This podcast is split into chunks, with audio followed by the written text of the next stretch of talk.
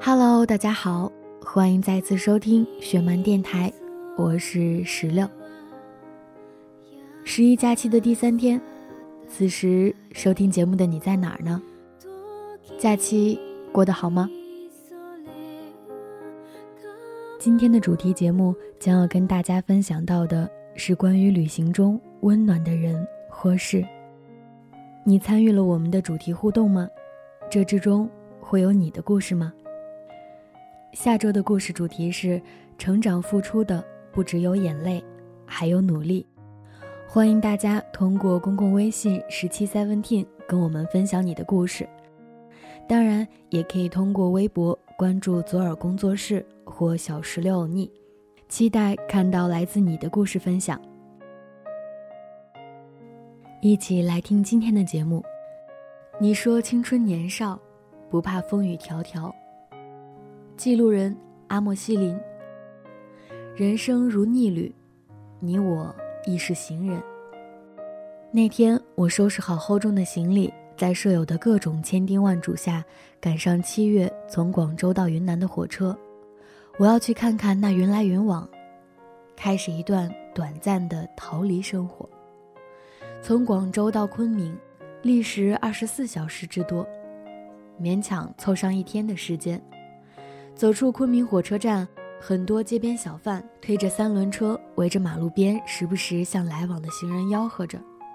这种景象跟所有城市的喧闹并无两样。现在回忆起对昆明的印象，细节大概都被模糊掉了。但是我记得，走错路、坐错站的那个晚上，我一个人走在一条很长很长的街道上，绕过一座弯弯的拱形桥，桥上的街灯。把我的背影拖得老长，回过头看着自己有些慌张乱窜的背影，那个时候真恨不得背影里照出多一个人来。走出马路，拦下一辆开着电动车的大叔，我问到火车站多少钱，他简洁明了地说十块，我竟没有还价，说好。好几分钟的路程里，我们就像朋友一样聊了几句，例如。他以为我是在昆明上大学的学生，但我没有解释说我不是。他还说火车站比较乱，大晚上不要一个人逗留太久。最愉快的大概是让他很骄傲的儿子，今年也考上了大学，以至于最后付钱的时候，因为我没有足够的零钱，他还是很不计较的少收了我两块，并祝我一路顺风。我还没看清他的样子。那句谢谢还搁浅在风中，他就走远了。在青旅的楼下打包了一份酸辣粉，老板是一位看上去很年轻也很帅气、不像本地人的中年男人。负责收钱的应该是他的女儿。入夜的昆明让人觉得有点冷。姑娘从哪儿来呀？老板一边给我打包一边问。广东。那我给你加一点点辣，广东人不太能吃辣。说完，把打包好的酸辣粉递给我。我说了一句谢谢。陌生人的温暖虽然不会让你久久记在心上，但却足以温暖你在异乡来不及感伤的当时。因为他们每次想起那个地方，才让我有故事可以说。记录人 Miss。四年前，在去北京的火车上，与同车厢的一个男生聊了大半天，具体的内容也忘了。他凌晨在石家庄下的车，而我一觉睡到了北京，彼此都没有留联系方式，也没有告知姓名。四年后，我已经离开了北京，突然有一天，收到一个陌生的微信加好友申请，验证消息中准确地说出了我的名字。所以我以为是认识的朋友，没想到是他。我很诧异，他怎么会找到我？他用开玩笑的口吻跟我说：“这四年找遍了人人网、学校论坛、朋友网，我无言以对。最后，他以为我误会了他，说了句：“只想告诉你，那天和你聊天很开心，是很美好的记忆。”随后就删了我。现在回想起来，虽然结局不完美，但是想到自己也曾被那么在意，也曾给别人带去愉快的回忆，心里竟然有点宽慰，甚至有点感动。记录人陈月，大概我的故事不暖心，但却是对我触动最大的一件事。我是个在法国鲁昂的留学党，虽然很多人都跟我说羡慕我能在国外读书见见世面，但孤独一人在外，冷暖自知。印象最深的是一次国内的同学来法国旅游，我顺便带他去巴黎找我们共同的朋友玩。去之前，朋友还千叮咛万嘱咐：巴黎地铁人多，并且特别乱，一定要看好自己的东西。我心想着，在巴黎是大城市，大家素质肯定都不错。但万万没想到，我的手机还是在巴黎的地铁站被偷了，而我同学的手机又是国内的，在国外无法打电话。那个时候，无助的我俩看着人群，一下子慌了神儿，不知道怎么办才好。我不知道巴黎的朋友住在哪儿，仅是凭印象记住了他的手机号。如果联系不上他，我和同学就要沦落在巴黎街头了。我们两个满大街的借手机用，后来遇到几个跟我们年龄相仿的中国面孔，我们喜出望外，激动地跑去喊住他们，说明了原因以后，小心翼翼地问，可不可以借手机给我们用一用。他们不信任、怀疑的眼神，毫不掩饰地将我从头打量到尾。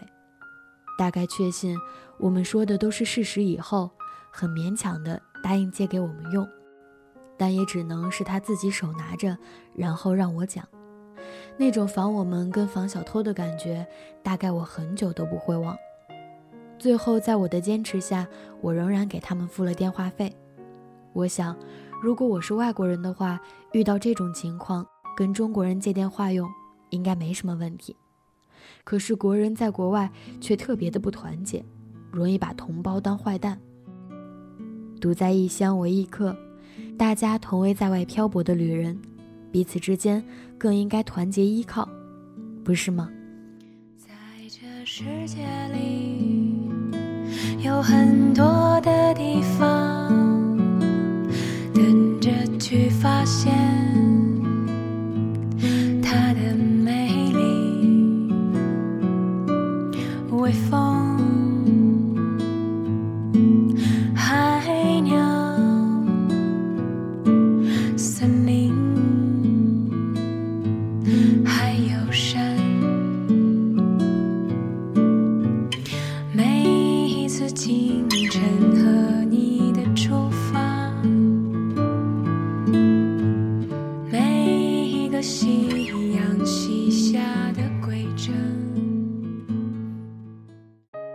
记录人笨笨熊聊天，说他是在微博上知道这家青旅巴拉巴拉的。到了青旅，见了老板和老板娘，一个留着齐肩长发的男人和一个穿着很民族风的姑娘。老板张口的第一句话把我好朋友吓傻了。老板看着他说：“看你微博简介是石家庄的，你听过一首歌叫《杀死那个石家庄人》吗？”一直跟我说没事的他，那一刻万分慌张地看向我，我没忍住笑出了声。青旅老板一脸不知所措。后来熟了之后，老板问我那天为什么我不害怕，我说在路口看到来接的那个人时想跑来着，但他说话的时候，我已经进了青旅的门，跑也跑不了了。其实那天老板是在听民谣。看到我朋友的简介，刚好想起那首歌，而那个头发散乱如鸡窝的人是老板的朋友。那段时间，他失恋了。从那以后，我爱上了这样的旅行，不再害怕陌生，喜欢在路上遇见这样有故事的人。当然，前提他得是善良的。记录人薄荷。去年国庆，我和好友维尼约在广州玩。有一个晚上，我们出去逛街，逛街过程中，维尼的钱包不见了。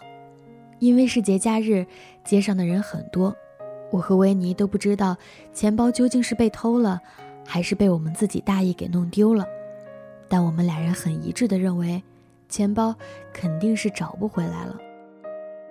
后来，我和维尼本着运气不好，但是也不要辜负旅程的心态，继续了我们的旅程。第二天，我们在外面玩的时候，维尼的室友打电话来，告诉维尼他的钱包已经被人送到了公安局，现在网上全是找他的消息。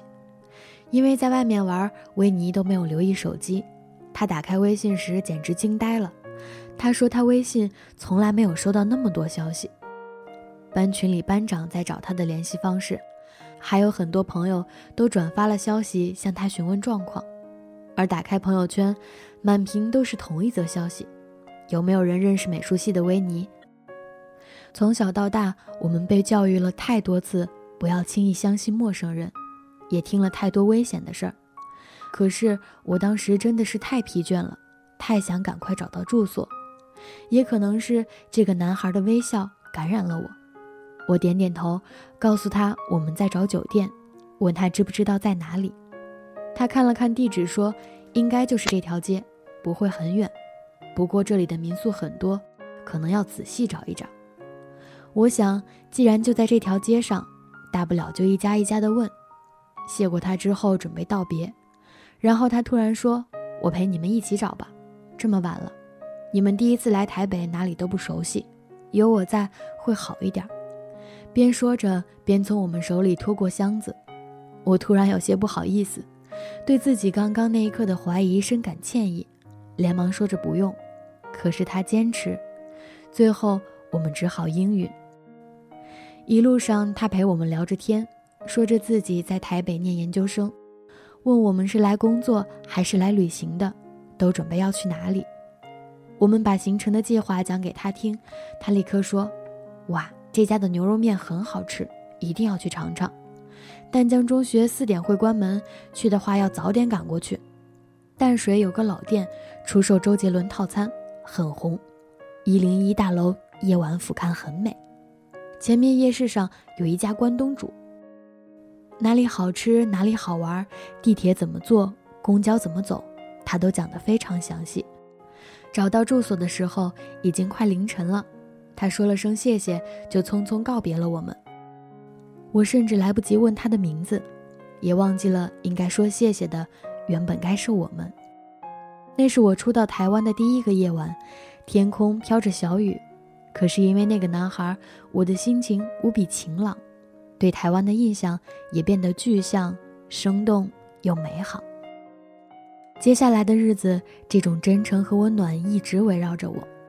甚至去便利店买东西，结账后服务员都会微笑着说谢谢。在台中东海大学去高美湿地的路上，我们遇到了两个大陆的交换生，分别来自成都和重庆。他们已经在台湾生活了两年。他们拦下了我们叫来的出租车，三言两语的打发走了那个司机。一脉相承的炎黄子孙。有人说，喜欢旅行的人都是热爱生活的人。那些旅途中遇见的人和事，那些不经意的温暖，会让你更能看清本来的自己。它不承载任何，却又有着万千的可能。旅途中，我学会了善意的微笑，学会了相信，学会了给陌生人多一些的温暖。或许，正如陶立夏所言，我们走那么远，不是为了看风景，而是为了去天地的尽头，会一会自己。说地球是圆的，绕一圈，爱就会回来的。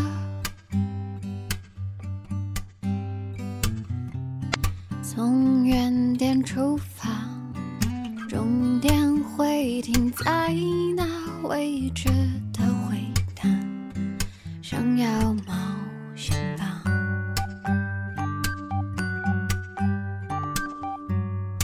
衣橱里那些颜色，斑斓着回忆。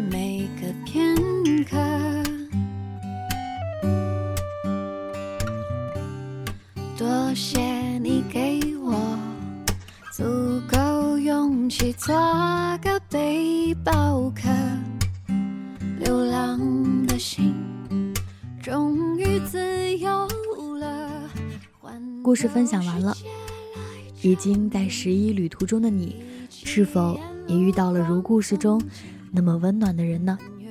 旅途的这一路还顺利吗？我们下周一将要分享到的故事主题是：成长付出的不只有眼泪，还有努力。欢迎大家通过微信关注我们的公众平台十七 seventeen，把你的故事分享给我们。也可以通过微博关注左耳工作室或小石榴欧尼，期待收到来自你的故事分享。好了，今天的节目到这儿就结束了。依然祝大家国庆节快乐！我们下期再见，拜拜。东京、纽约或巴你的爱是我肩上行李。世界那么大。说好要用一生去探寻，恍然发现宝藏就是你，环游世界来找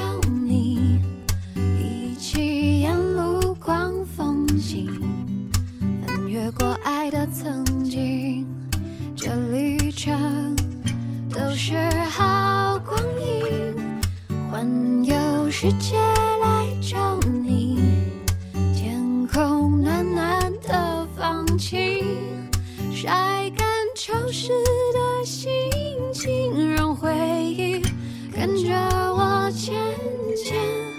环游世界